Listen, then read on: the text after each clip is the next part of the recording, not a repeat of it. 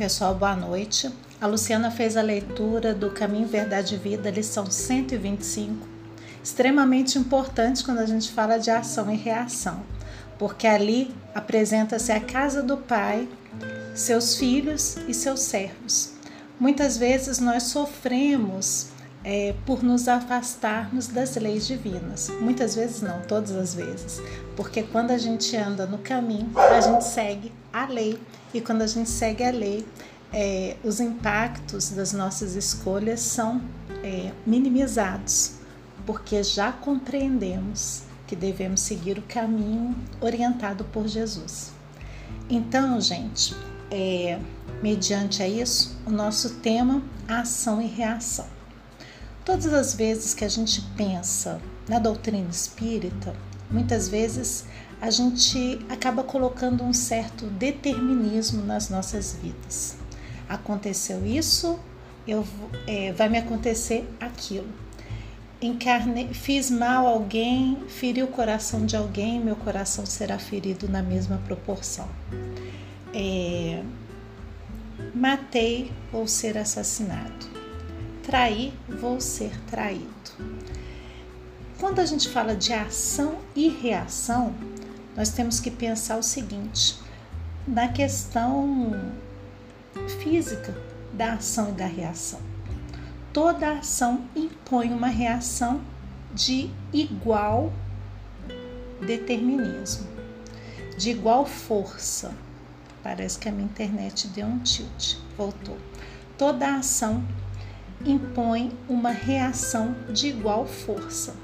Aí, lembrando do livro Nosso Lar, André Luiz, quando desencarnou, né, encontra-se com a mãe dele e pergunta pelo seu pai.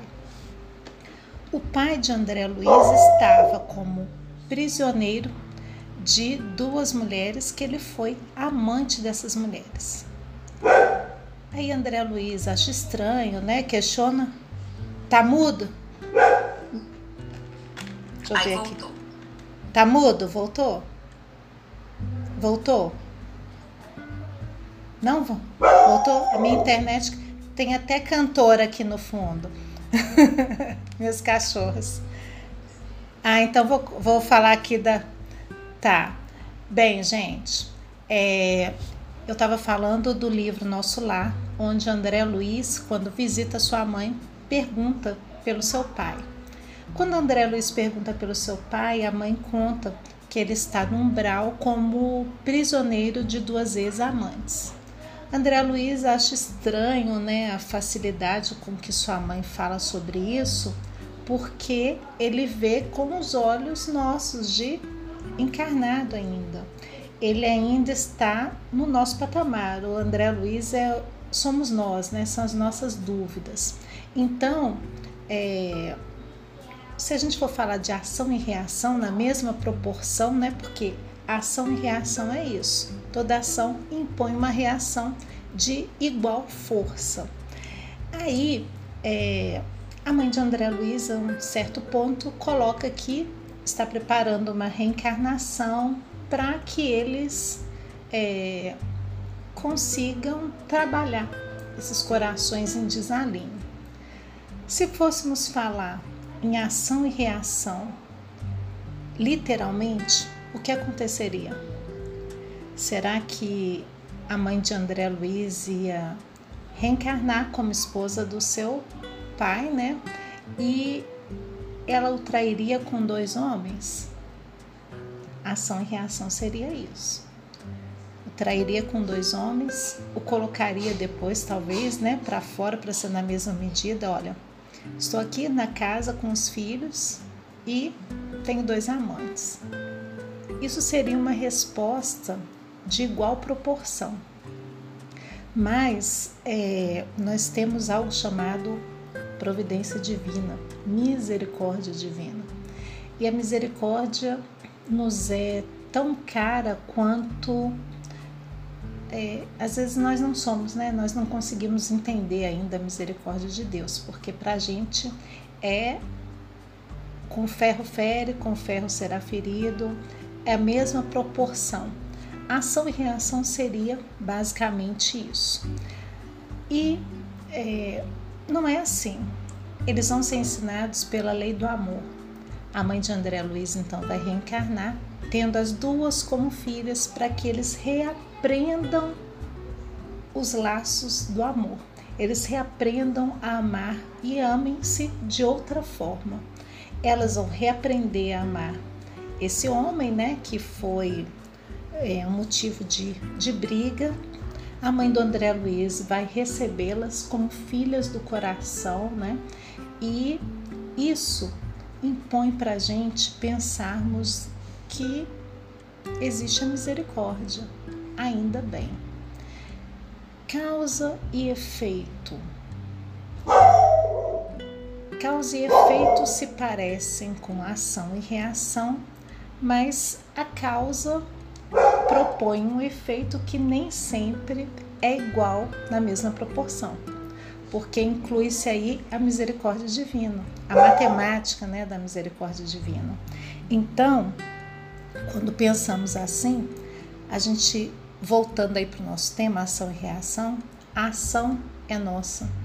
A reação tem é, Deus como intercessor dessa reação, para que ela não seja na mesma proporção. Então, por isso, nós costumamos usar lei de causa e efeito. Tudo que você faz um dia volta para você, mas pode voltar de forma diferente. Então, é, a gente vai pensar nesse caminho em alguns, alguns itens que podem nos auxiliar. André Luiz, usando as obras de André Luiz, porque todas as obras de André Luiz vão ter é, itens que vamos falar sobre causa e efeito, ação e, re, e reação. Isso tudo está dentro da lei reencarnatória, né? Onde quando nós vamos reencarnar, nós somos convidados a planejar a nossa reencarnação, mas não quer dizer que tudo vai ser daquela forma, a gente planeja de uma forma macro, mas depende o que das nossas ações no nosso dia a dia. E eu queria lembrar para a gente dar início, né, para a gente continuar nessa nossa reflexão, o livro Mensageiros que é o livro Mensageiros.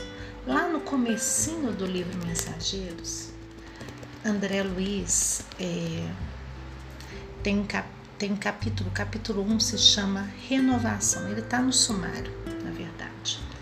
E André Luiz coloca, né? Ele terminou, é o final do nosso lar, começo do Mensageiros. Ele visitou a sua esposa, antes ele tem quando ele faz essa visita, ele tem aquele sentimento de posse, né? Sua esposa, sua casa, seus filhos. No momento ele sente raiva, ele vai às esferas inferiores quando tem esse sentimento, mas ele entende que ali ele tinha uma irmã. E o segundo marido dela precisava o que? Do seu auxílio, e ele começa o livro Mensageiros colocando assim: Antes a inquietude relativa à companheira torturava-me incessantemente o coração, mas agora, vendo-a profundamente identificada com o segundo marido, não via recurso outro que procurar diferentes motivos de interesse. Há um amadurecimento, né? É, Aí ele coloca que ele experimentava o júbilo de uma descoberta que ele não conhecia, que antes ele vivia a feição de caramujo, segregado na concha, impermeável aos grandiosos obstáculos da natureza, rastejando no lodo. E agora ele entendia que a dor agira na sua construção mental, a maneira do alvião pesado, cujos golpes eu não entendera de pronto. Ele, né? O alvião quebrara a concha das antigas viciações do sentimento. Libertara-me expusera-me o organismo espiritual ao sol da bondade infinita. E aí ele consegue vislumbrar, né, que nós muitas vezes ficamos presos pelo egoísmo, mesmo quando desencarnados, pelo sentimento de posse e que precisamos o quê? Trabalhar o viés do amor. É essa a proposta. Quando somos convidados também a retornar casa do Pai. Então a gente vai fazer um caminho, né? Somos criados simples, ignorantes, temos escolhas, concebemos o crescimento a partir do momento em que podemos ter o livre-arbítrio e aí dependerá de nós o caminho que vamos seguir. André Luiz, nesse momento, né, que ele sente a transformação, ele começa a perceber que pela primeira vez ele põe em conta os adversários de antes como benfeitores, porque nos auxiliam no processo de mudança e de crescimento, nos auxiliam a quebrar essa concha, né? a trabalhar na dor que, que se propõe na quebra de uma concha que segura, né, que prende, que coloca o nosso organismo numa posição que não promoveria mudanças, e ele descobre né, uma nova construção mental a partir desse momento. Então a gente vai perceber o que? Que a dor é nossa irmã na evolução. Mas a dor ela vem conforme a proporção do que realizamos. Quando Jesus fala para Nicodemos, né, é, que ele precisará voltar e nascer de novo, né? Esse nascer de novo é para nós a reencarnação. Então a reencarnação é oportunidade divina de trabalharmos né, o nosso livre-arbítrio, a nossa evolução, a herança do que nós mesmos deixamos, do que nós mesmos construímos. E nessa fala né, dos, do livro Mensageiros, André Luiz, quando quando está nesse nessa mentalização, na escrita do livro, quando ele coloca os seus sentimentos, ele coloca assim: compelido a destruir meus castelos de exclusivismo injusto, senti que outro amor se instalava na minha alma. Então ele vê, né? Ele percebe que ele tem que que ele tem a necessidade de amar de forma diferente. Órfãos de afetos terrenos e conformado com os desígnios superiores, porque ele se sente sozinho, né? Meus filhos agora têm outro pai, minha esposa tem outro marido, é, mas agora ele entende que os desígnios superiores traçam para ele rumo diverso ao destino que ele mesmo acreditara ter. Então ele começa a ouvir o apelo profundo e divino da consciência universal. Então a consciência universal, ela nos nos coloca na posição de verificarmos o que eu fiz, o que eu plantei. Preciso mudar as minhas ações para que as reações sejam diferentes. O Evangelho segundo o Espiritismo traz para a gente no capítulo 5, Bem-aventurados os aflitos, e coloca nos itens 4, no item 5 e no item 6, é, causa das aflições atuais e coloca ainda causa das aflições passadas. É, eu coloquei, eu fiz uma, lógico, né, uma cola aqui para mim e causas anteriores das aflições e causas atuais das aflições, que é o item 4 e o item 6. Então, é, nós somos convidados a trabalhar né, nessa consciência universal, onde a gente tem que perceber que as leis sublimes regem o que? A evolução das criaturas. Então, independente da minha vontade, das escolhas que eu faça, é, eu tenho a consciência. E graças à, à misericórdia divina, a reação não vai ser na mesma proporção. André Luiz ainda coloca uma, uma frase que eu achei assim maravilhosa, onde ele põe o rumo das asas de um pássaro, o sussurro do vento e a luz do sol pareciam dirigir-se à minha alma, enchendo meu pensamento de prodigiosa harmonia. Jubiloso, ele, né, entende que agora ele tem que traçar novos caminhos. E a gente não, não precisa estar desencarnado para traçar esses novos caminhos, né?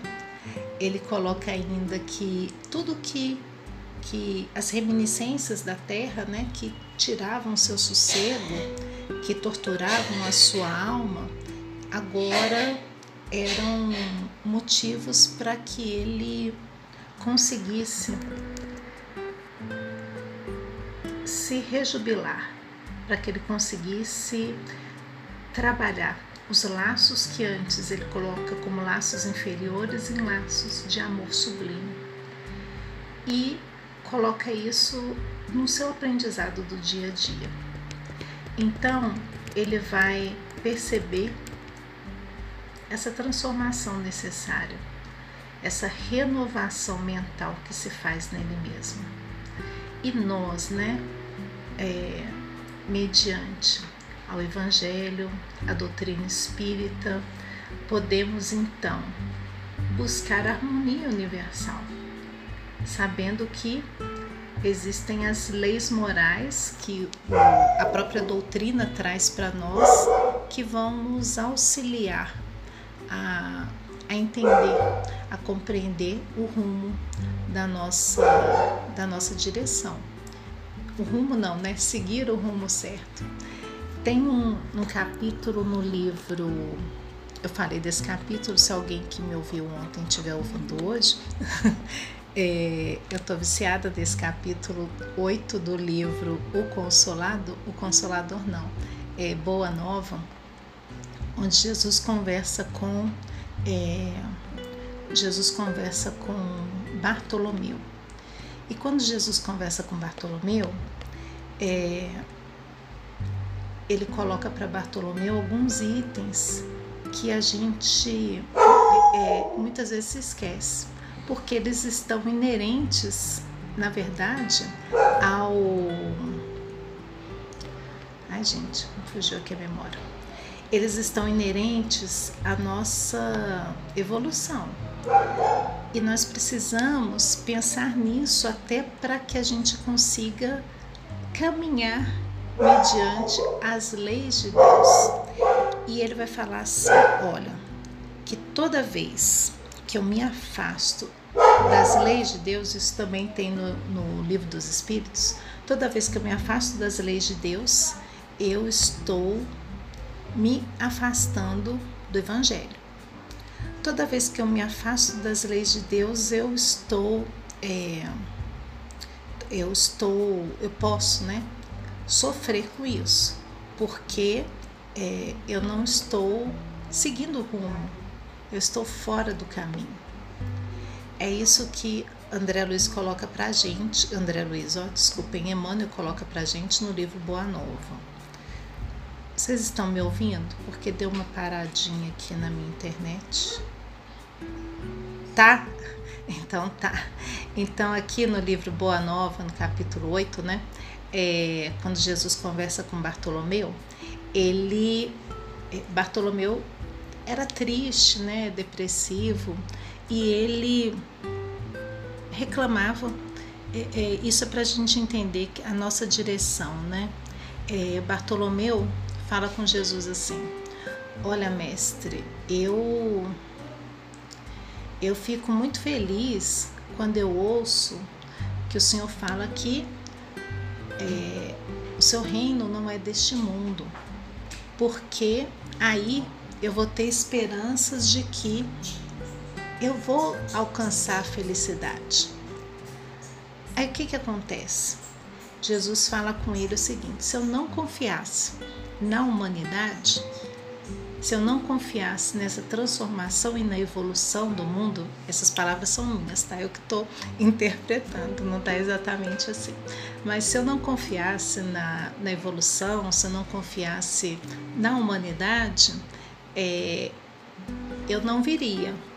E quando eu estou aqui, eu estou para trazer a boa nova, um motivo de alegria. E quando, já que é um motivo de alegria, é, eu posso dizer, eu gostaria, né, de dizer, mas ainda não posso dizer, mas vai chegar um tempo onde eu, nós vamos falar. Eu posso, poderei falar, meu reino ainda não é deste mundo. Ou seja, somos é, predestinados à alegria, à felicidade. Então, quando a gente pensa né, nas questões ação e reação, a misericórdia divina venha nos auxiliar no caminho, mostrando para a gente a direção. E aí, nós ainda vamos ter, é, dentro dessa perspectiva, o que? Nós vamos ter a palavra, a, vinda de Jesus como o maior exemplo para nós a vinda de Jesus nos mostra que a gente tem um livre-arbítrio para chegar, voltar à casa do Pai. E que esse livre-arbítrio é nosso. Jesus nos orienta, nos traz o caminho, nos mostra a direção, mas seguir esse caminho vai depender de cada um. Então, por isso, né, nós nós somos herdeiros de nós mesmos. O próprio livro dos Espíritos, na última questão 1019, fala exatamente disso. É... Gente, me deu um branco aqui. Fala exatamente disso, da nossa herança de nós mesmos, porque é a é a nossa é a nossa, podemos dizer, a nossa reação, a nossa ação, né? Desculpem. Nós vamos colher conforme as nossas próprias plantações. Nós não conseguimos colher roseiras, rosas, né? De um de uma laranjeira, impossível. Mas cada um vai construir a sua estrada. E quando Jesus nos chancela a vinda para o planeta Terra, ele respeita a nossa individualidade. No livro Há Dois Mil Anos, Jesus tem um encontro com Públio Lentulus, reencarnação de Emmanuel, e há um momento, né, de, no momento desse reencontro, desse encontro, Jesus fala que veio à Terra para buscar as, as ovelhas tresmelhadas no caminho. Que ele poderia seguir com Jesus naquele momento ou com o passar dos séculos. E Jesus não obriga ninguém a nada. Ele não obriga Emmanuel a se tornar cristão, a segui-lo. Ele não estava no momento então Jesus respeita o nosso livre-arbítrio, porque quando a gente fala de ação e reação, a gente também está falando de livre-arbítrio, de lei de liberdade, desses itens que a doutrina traz para a gente. Emmanuel escolheu continuar o seu caminho. E Jesus não falou com ele: olha, você tem que vir aqui, você tem que me seguir. Não. E lá no livro Boa Nova, quando, quando tem esse encontro de Jesus e, e Bartolomeu, Jesus não fala com ele, olha, tem que ser assim, tem que ser dessa forma. Não. Jesus coloca para ele, olha, eu estou aqui, a boa nova tá aí, é motivo de alegria, mas nós precisamos o quê? Seguir, levar a alegria. Quando a gente dá uma notícia boa para alguém, é algo que vai nos, nos alegrar, quando nasce alguém na sua família, por exemplo, você não fala, ai, nasceu alguém. Não, a gente dá essa notícia com alegria. Então é isso que Jesus quer trazer para para Bartolomeu e consequentemente para a gente através da própria doutrina espírita, onde somos o que convidados a repensar, né, as nossas ações e convidados a, a entender os nossos erros e os nossos acertos. A doutrina então traz para a gente a liberdade, a liberdade de a liberdade de entender que as nossas dores de hoje são consequências tanto das nossas ações passadas quanto das nossas ações presentes. No Livro dos Espíritos, Kardec pergunta sobre a liberdade de consciência. Questão 835. Será a liberdade de consciência uma consequência do pensar? A, a consciência é um pensamento íntimo que pertence ao homem, como todos os outros pensamentos. Então, quando eu usei André Luiz, né, que André Luiz falou que se sentia, a partir daquele momento, livre, é, pactuando com a consciência universal, nós somos convidados a pactuar com a nossa própria consciência. E esse encontro é inevitável. A gente pode fugir dele, mas um momento ele vai acontecer. E é isso que a espiritualidade coloca para nós. Kardec traz para a gente quando fala de lei de liberdade. A nossa consciência, tudo né, que a gente sofre, os nossos pensamentos, a nossa intimidade está ligada à individualidade. Então, ação e reação. Graças a Deus, né, literalmente, a reação não é na mesma proporção, porque através das reencarnações somos convidados a repensar, reaver, nos reequilibrarmos. É como se nós, as obras do André Luiz trazem isso para a gente, o planejamento reencarnatório. Quando nós temos uma certa evolução, a gente pode trabalhar nas escolhas das nossas provas, das nossas expiações. Mas é, a misericórdia divina vai atuando né, para nos auxiliar através dos, dos prepostos do Mestre. Né? Mas é, nós estamos ali planejando o geral. Não significa que quando a gente reencarnar, a gente vai fazer tudo conforme planejamos. E tá aí o livre-arbítrio, né? A gente não nasce com com uma história escrita e engessada. Se fosse assim, a gente não precisaria reencarnar.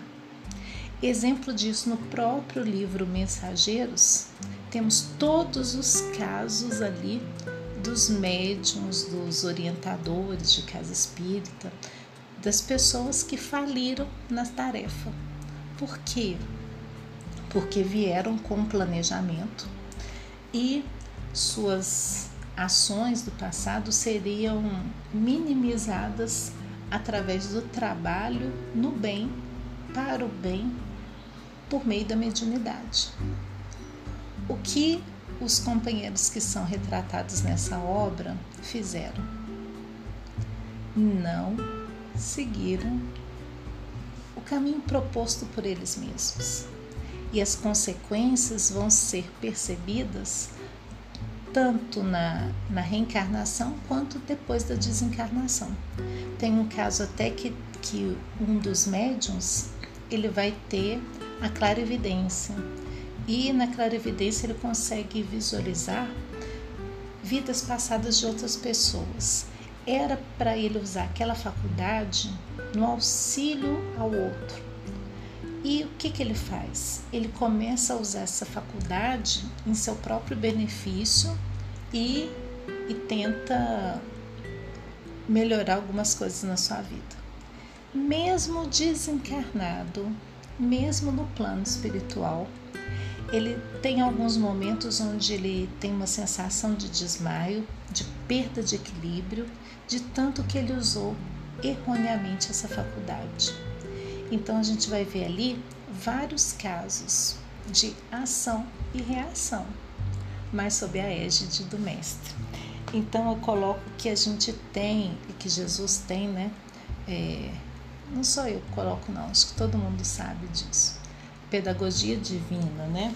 Que, que nos auxilia no dia a dia, porque senão a gente não conseguiria o quê? Sobreviver. Em alguns casos, gente, nós vamos perceber o quê? Que os processos educativos da reencarnação, eles são traçados, em alguns casos não, em todos os casos, quando a gente adquire a consciência do processo reencarnatório de que nós somos responsáveis pelo que é, acontece com a gente. Nós somos herdeiros então de nós mesmos. O processo pedagógico reencarnatório nos mostra o quê? Que muitas vezes eu eu vou agir diferente do que eu planejei. Então, aí eu vou ter as consequências das minhas escolhas. Eu posso reclamar disso? Não. Muitas pessoas não entendem, né? Motivo de uns nascerem mais pobres, mais ricos, crianças nascerem doentes se nem tiveram tempo ainda na Terra para fazer alguma coisa porque estão pagando isso. Mas através da doutrina espírita a gente passa a entender que, que não há, há efeito né, sem uma causa pregressa. E que a maioria das vezes nós mesmos escolhemos. Quando é uma reencarnação compulsória, não. Mas a maioria das vezes nós escolhemos. E mesmo uma reencarnação compulsória, ela é auxiliada pela espiritualidade. Ela é para que eu que eu me resguarde de mim mesmo, né? A gente vai pensar nisso. É, tem um, um, um livro que é, a doutrina apresenta para gente, está no Pentateuco, que é, é Céu e Inferno. No Céu e Inferno, no capítulo, na primeira parte, tem um momento que se fala assim, que é, que é o tema desse momento. A carne é fraca. Então, Kardec, com a espiritualidade, coloca assim: há tendências viciosas que são evidentemente próprias do espírito, porque se apegam mais ao moral do que ao físico. Outras parecem antes dependentes do organismo. E, por esse motivo, menos responsáveis são julgados os que as possuem. Consideram-se como tais as disposições, a cólera, a preguiça, a sensualidade, dentre outros. Kardec ainda coloca que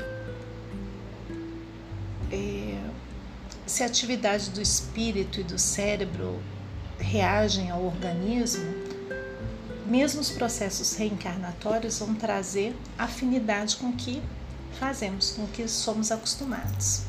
E isso é interessante de se pensar porque aí a gente vai perceber que, que nós somos responsáveis.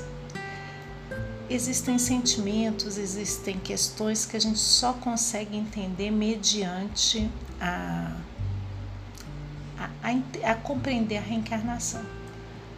Porque senão a gente não aguentaria. Eu pelo menos penso assim quando a gente entende, né, que somos responsáveis pelas nossas próprias faltas, pelos nossos próprios tormentos, nós acabamos compreendendo que pode haver felicidade, mesmo que haja dor. Jesus fala assim: é, no mundo tereis aflições, mas eu venci o mundo. Então, na questão 920 do Livro dos Espíritos, é, a gente pergunta, a gente não, mentira, Kardec pergunta assim: pode um homem gozar de completa felicidade na Terra? Lembrando lá também do, do Bartolomeu, né? E de Jesus falando: meu mundo, meu reino ainda não é deste mundo. Não, não podemos então gozar de completa felicidade na terra. Por quê? Por isso que a vida lhe foi dada como prova ou expiação. Dele, porém, depende a suavização dos seus males e o ser tão feliz quanto possível na terra. Então, é, a gente está caminhando para esse momento de felicidade, né? Quando a gente fala de ação, reação, causa e efeito, a gente quer buscar o quê? A compreensão da dor, a compreensão dos momentos atuais, mas teremos esperança também. Porque a doutrina nos tira o véu da, da falta de conhecimento e nos mostra que nós somos responsáveis pela, pelas nossas ações e pela nossa felicidade. Na questão 921, é, Kardec pergunta: concebe-se que o homem será feliz na Terra quando a humanidade estiver transformada? Mas enquanto isso, desculpem, li totalmente sem pontuação, gente. Concebe-se que o homem será feliz na terra quando a humanidade estiver transformada. Mas enquanto isso não se verifica, poderá conseguir uma felicidade relativa? A espiritualidade nos responde que o homem é quase sempre o obreiro da sua própria infelicidade. Praticando a lei de Deus, há muitos males se forrará e proporcionará a si mesmo felicidade tão grande quanto o comporte a sua existência grosseira. Quanto comporte estarmos aqui, né, nesse mundo. Aí vamos falar de felicidade relativa, lembrando lá dos cristãos do primeiros, dos primeiros momentos, né? Quando Paulo se encontra com com Áquila e Prisca, eles em Corinto. Eles se encontram e se rejubilam pelos sofrimentos que, que os acometeram fisicamente, porque aqueles sofrimentos mostravam que eles realmente abraçaram uma nova doutrina, o cristianismo, e que eles eram cristãos e por isso estavam sofrendo. Em nome do Cristo, as pessoas que foram é, levadas ao circo romano, as pessoas que foram levadas ao circo romano, por exemplo, elas é, iam felizes na maioria das vezes. Não sei se vocês já viram na própria no próprio Evangelho tem mas no livro, no livro Boa Nova também, lá no capítulo 30, é, fala de Maria Mãe Santíssima. E Maria Mãe Santíssima, quando desencarna, visita todos os lugares que, que ela percorreu, que Jesus percorreu. E ela chega numa prisão onde os cristãos seriam levados ao sacrifício. E naquele momento ela fala: O que eu posso fazer? O que eu posso fazer? E ela incentiva, ela leva alguns presos, né, a, sen a sentirem a sua presença e eles começam a cantar.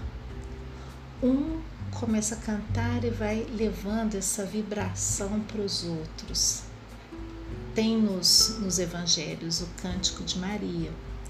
Então, nesse momento, mesmo lá, no aparente sofrimento, eles sentem a paz, a tranquilidade, sabendo que iam morrer. Porque é lógico, né, gente? Não sejamos aí é, imaturos de pensar que, que não havia medo. Lógico que havia. Mas é, o medo se aplacou aí com o cântico de Maria. Então esse foi o presente dela. Nos momentos de dificuldade, lembrem-se do meu filho. Cantem com amor e com alegria. E isso é a felicidade, era a felicidade para eles. Hoje, nós muitas vezes reclamamos de ter que pegar trânsito, de ter que chegar na casa espírita, ah, não consigo chegar, ou então né, estamos aqui, olha, falando online, temos várias formas de acessar o conhecimento, de falar sobre espiritualidade, sobre as nossas próprias práticas, somos convidados a pensar nas nossas ações e reclamamos. Então, a gente tem que perceber o que? Que a felicidade ela é relativa, mas ela, ela é relativa por quê? Porque algumas pessoas não vão entender que o sofrimento é libertador. Não é que a gente queira sofrer, que a gente sabe que está reencarnado no mundo de provas e expiações e que viemos aqui para evoluir. E se eu ferir as leis divinas, a minha própria consciência me convida a restabelecer o equilíbrio dentro de mim, buscando aí o que a gente chamaria talvez de, de perfeição, né? E no Evangelho segundo o Espiritismo, lá no capítulo 5, item 4, é, no item 3 é a justiça das aflições, e no item 4, causas atuais das aflições. As vicissitudes da vida são de duas espécies, ou, se quisermos, tem duas fontes bem diferentes importante se distinguir. Umas têm sua causa na vida presente, outras fora desta vida, ou seja, no passado. Remontando-se à origem dos males terrestres, reconhecer-se-á que muitos são consequência natural do caráter e da conduta dos que o suportam. Quantos homens caem por sua própria culpa? Quantas são vítimas da sua imprevidência, de seu orgulho e de sua ambição? Isso é presente. Quantos se arruinam por falta de ordem, de perseverança, pelo mal proceder ou por não terem sabido limitar os seus desejos. Aí a gente pode exemplificar como isso. Olha, quantos se arruinam por falta de ordem? Quando Emmanuel o Chico colocando disciplina, disciplina, disciplina. A falta de ordem muitas vezes nos leva à loucura. É, a disciplina nos auxilia, ela não nos prende, ela nos auxilia a ter uma vida melhor. Por exemplo, se eu sei que eu vou sair todo dia, que eu tenho um compromisso 10 da manhã e que eu preciso estar lá no lugar 10 horas e eu acordo 10 para as 10, a minha vida já está fora de ordem. Me arrumei, saí correndo acreditando que em cinco minutos eu ia chegar do outro lado da cidade, né? Aí nesses momentos eu gostaria de ser desencarnada, porque a gente consegue, né, se deslocar. Mas encarnados não, ainda estamos aqui num corpo pesado. E aí, por exemplo, eu vou sair e não consigo lembrar onde eu deixei a chave do carro, ou onde eu deixei minha carteira, onde está minha bolsa, vou sair de casa, cadê a chave do portão? Então isso é desorganização. Isso vai me levar a ter um dia terrível, porque já vou começar o meu dia com o pé esquerdo. E depois saio de casa, ok, consegui sair. Consegui sair, começo a reclamar do trânsito. Chego no trabalho ou no meu compromisso, boa tarde, bom dia, só se for para você, porque para mim está sendo um péssimo dia. Foi um péssimo dia por razões externas ou por falta de organização minha?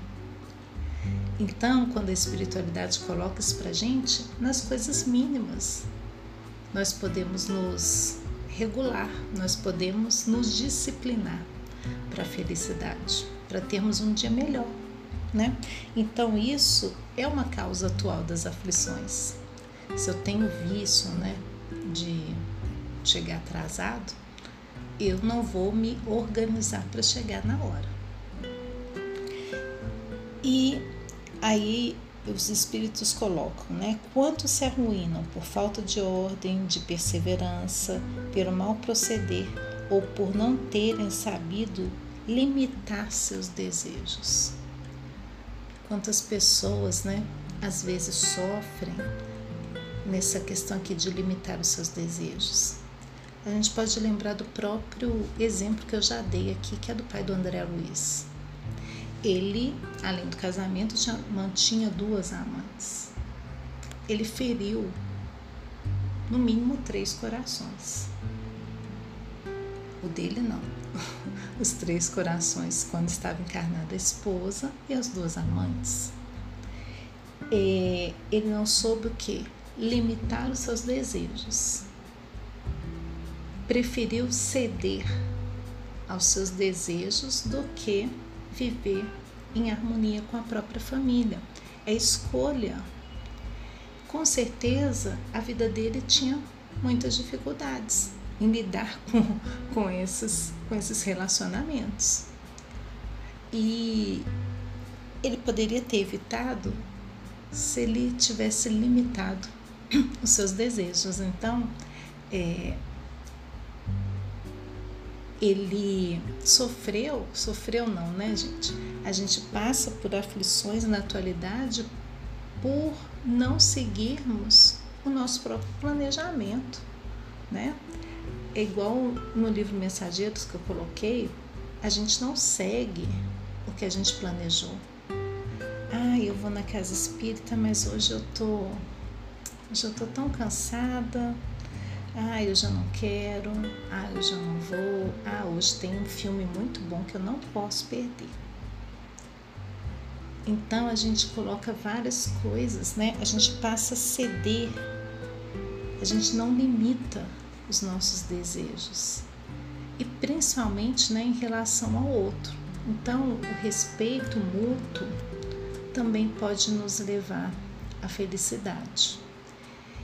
É, aqui nas causas atuais das aflições, a gente, a espiritualidade ainda coloca para nós, olha, que todos os que são feridos no coração pelas vicissitudes e decepções da vida interroguem friamente suas consciências, que remontem passo a passo a origem dos males que os afligem e verifiquem se, na maior parte das vezes, não poderiam dizer: se eu tivesse feito ou deixado de fazer tal coisa, não estaria em semelhante situação.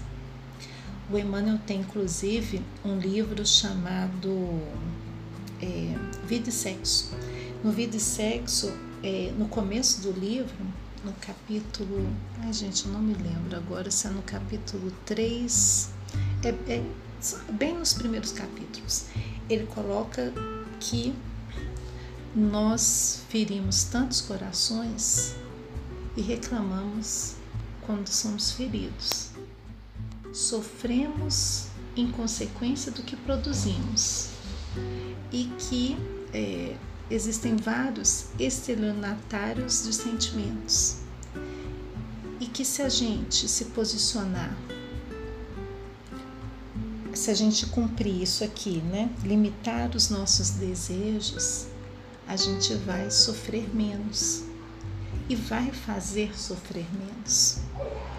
Aí vamos pensar: ação e reação. Se eu sofro hoje, será que eu não fiz sofrer no passado? Aí nós temos a inveja, o egoísmo, o ciúme, o ódio, todos como consequência. Kardec coloca assim no.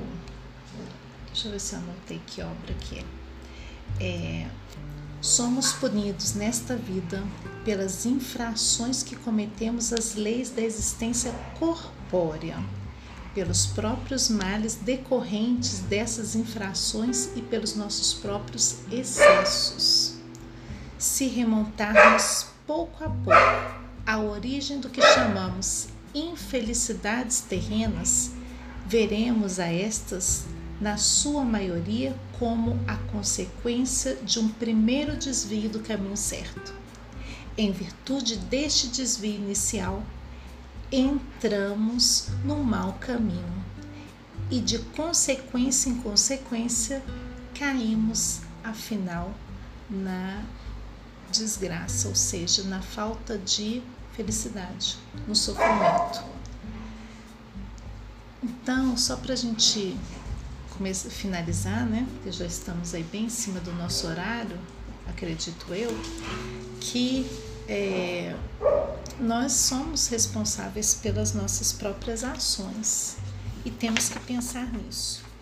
Eu adoro um capítulo no Evangelho segundo o Espiritismo que é a ingratidão dos filhos. Eu adoro esse capítulo, gente, está lá no Honrai Pai e Mãe. Por quê? Porque a gente vai perceber que muitas coisas se devem às nossas ações no passado, aos compromissos que fizemos, mas quando a gente se propõe a fazer algo e faz verdadeiramente, é, o nosso coração fica aliviado. E nas causas anteriores das aflições, ainda no capítulo 5 do Evangelho segundo o Espiritismo, a espiritualidade nos traz o seguinte: Mas se há males nesta vida, que o homem é a causa principal, há outros para os quais ele é, pelo menos na aparência, completamente estranho e que parecem atingi-lo como que por fatalidade. Tal, por exemplo, a perda de entes queridos e a dos que são o amparo da família. Tais ainda os acidentes que nenhuma previdência poderia impedir, os reveses da fortuna que frustram todas as medidas de prudência, os flagelos naturais, as enfermidades de nascença, sobretudo as que tiram e tantos tiram a tantos infelizes os meios de ganhar a vida pelo trabalho, as deformidades, a idiotia, o cretinismo e etc. Ou seja, nessas causas anteriores das aflições vamos entender os sofrimentos atuais, né? Que são consequências das nossas vidas pregressas e da nossa escolha pregressa. Mas a gente tem que sempre pensar, né? Na esperança, na fé, seguindo é, as orientações de Jesus. Eu gosto sempre de lembrar daquela fala de. Fala não, né? Daquela colocação de Francisco de Assis no final da sua vida, quando ele orienta os seus seguidores. Ele coloca: vá, pregue o Evangelho e, se for necessário, usem palavras. Ou seja, o Evangelho tem que ser vivido. E se a gente segue as leis de Deus e os exemplos do Divino Mestre Jesus, por mais que a gente perceba é, os acontecimentos menos felizes, doloridos da nossa vida, a gente vai entender que eles são consequências das nossas próprias escolhas. E aí a gente vai ser feliz mesmo é, na dificuldade, porque a gente vai entender a pedagogia da dor, pedagogia desses momentos. É, Emmanuel coloca no livro Pensamento e Vida, quando ele fala de fé, né?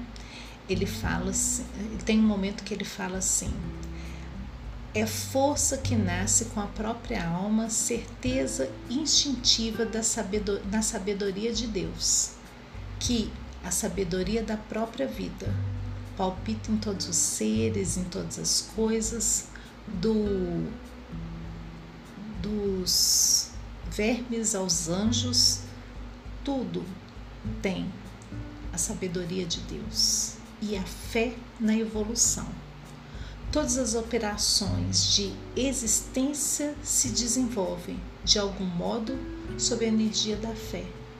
Porque Jesus acreditou em nós, chancelando a nossa vinda ao planeta Terra. Os espíritos amigos nos auxiliam, movimentados pela fé em nós. Nós reencarnamos movimentados pela fé de que vamos ser melhores, um agricultor planta uma semente na fé de que ela vai crescer e dar frutos. Então, é, confia no campo, na primavera. E quando a gente planta né, uma semente, a gente está confiando no vigor dessa semente de que vai florir e vai cobrir as dores com alegria, porque vamos saber que estamos aqui reencarnados, não pagando males, mas ressarcindo a nossa própria consciência. Então, ação e reação não é lei de talião, não é olho por olho, dente por dente e sim é, ação muitas vezes nossa, ação muitas vezes não, ação nossa, algumas vezes erradas, mas que é, vem uma reação sob a égide da misericórdia divina. E se não fosse isso, o que seria de nós? Órfãos de tudo. É, e, e é isso, basicamente, né? Ainda no livro dos Espíritos, o Kardec pergunta sobre, falando de felicidade, de sentimentos, né? De como devemos nos portar. Naquela parte onde a gente está falando das leis morais, se o homem em geral, o artífice de seus sofrimentos materiais, selo também dos sofrimentos morais, ou seja, se eu passo por sofrimentos materiais, é porque eu também é, sou responsável pelos meus sofrimentos morais. Aí a espiritualidade responde: mais ainda, pois os sofrimentos materiais são às vezes independentes da vontade, dependem também das circunstâncias, né? Enquanto o orgulho ferido, a ambição frustrada, a ansiedade da avareza, a inveja, o ciúme, todas as paixões, enfim, constituem-se o quê? Tortura da alma. Inveja e ciúme. Felizes são os que não conhecem esses dois vermes vorazes. Com a inveja e o ciúme não há calma, não há repouso possível. Para aquele que sofre desses males, os objetivos da sua cobiça, do seu ódio e do seu despeito se erguem diante dele como fantasmas que não o deixam em paz e o perseguem até no sono, porque aí a pessoa até sonha, né? com que com os objetos da sua inveja, do seu ciúme. O invejoso e o ciumento vivem num estado de quê? De febre contínua, de insatisfação, de, de dor, porque essas paixões elas acabam dilacerando a nossa própria alma. E ainda temos no livro dos Espíritos é, e no Evangelho segundo o Espiritismo, né? No livro dos Espíritos, a questão 919, onde Santo Agostinho fala do, da paz, né, de, relativa ao homem de bem. E no Evangelho segundo o Espiritismo, a gente tem um capítulo, o homem de bem, seres perfeitos. Então, seres perfeitos é seguir as leis, né? Para a gente alcançar essa perfeição, nos tornarmos espíritos puros, é seguindo as leis de Deus e consultando o nosso próprio coração, a nossa consciência, em cada sofrimento, em cada dificuldade. O que será que eu fiz? O que eu preciso aprender com isso? Como eu posso melhorar? Se eu estou ali sofrendo por ciúme, por paixões incontroláveis, que eu possa me tratar, né? E que eu possa buscar a paz interior, sabendo que é, eu estou com chagas e que podem ser curadas, que me fazem sofrer e podem fazer outros sofrer também. Então, basicamente, a nossa a nossa reflexão a respeito de ação e reação é isso. Mas antes de finalizar, eu gostaria de lembrar qual que é a questão 1019 do Livro dos Espíritos. Poderá jamais implantar-se na terra o reino do bem? A resposta é: o bem reinará na terra quando entre os espíritos que a vêm habitar os bons predominarem porque então farão que aí reinem o amor e a justiça, fonte do bem e da felicidade, por meio do progresso moral e praticando as leis de Deus, e que o homem atrairá para a terra os bons espíritos e dela afastará os maus. Estes, porém, não deixarão senão quando daí estejam banidos o orgulho e o egoísmo. Então, somos convidados a pensar individualmente as nossas ações e reações, nas causas dos nossos sofrimentos, as causas atuais, que são muitas. Pensar sobre isso pode nos trazer calma, tranquilidade seguindo as orientações da espiritualidade com perseverança. Lembrando aí o que Emmanuel falou com Chico, né? Disciplina, disciplina, disciplina. Me vi totalmente no exemplo que eu dei. A organização nos auxilia a vida, né? É, o saber que, respeitar o outro, não ferir os sentimentos alheios, respeitar a vida em si, respeitar a natureza, o planeta que vivemos. Toda ação tem uma reação de igual vigor, mas com a, a sabedoria, com os ensinamentos relativos à vida espiritual que nos clareiam, né? A doutrina espírita nos clareia a mente. Nos explica por que que sofres, por que desse momento atual. Quando a gente tem essa consciência, a gente fica mais tranquilo, porque a gente sabe que ferimos um dia a lei, estamos aqui para ressarcir a nossa própria consciência. Mas temos que lembrar que estamos sob a égide do Cristo, que tem fé em cada um de nós. Somos como sementes plantadas e que vão florescer nesse planeta, nesse universo. Que a consciência divina possa chegar aos nossos corações, amenizar a nossa mente, sabendo que somos herdeiros de nós mesmos. Vivemos o hoje como consequência de um passado e também consequência das nossas próprias ações no hoje, das nossas escolhas. Está aí a lei de liberdade, o livre-arbítrio. Mas lembremos que estamos sob a égide do Cristo, sob a égide do amor. Então, que nós possamos ter paz e caminhar com tranquilidade e fé. Eu agradeço a todos. Em alguns momentos vocês vão ver que eu dei uma parada, voltei. É, por duas vezes o pessoal da palestra que foi online pela Casa Espírita Grupo Servos de Jesus. Foi uma palestra online realizada pelo YouTube.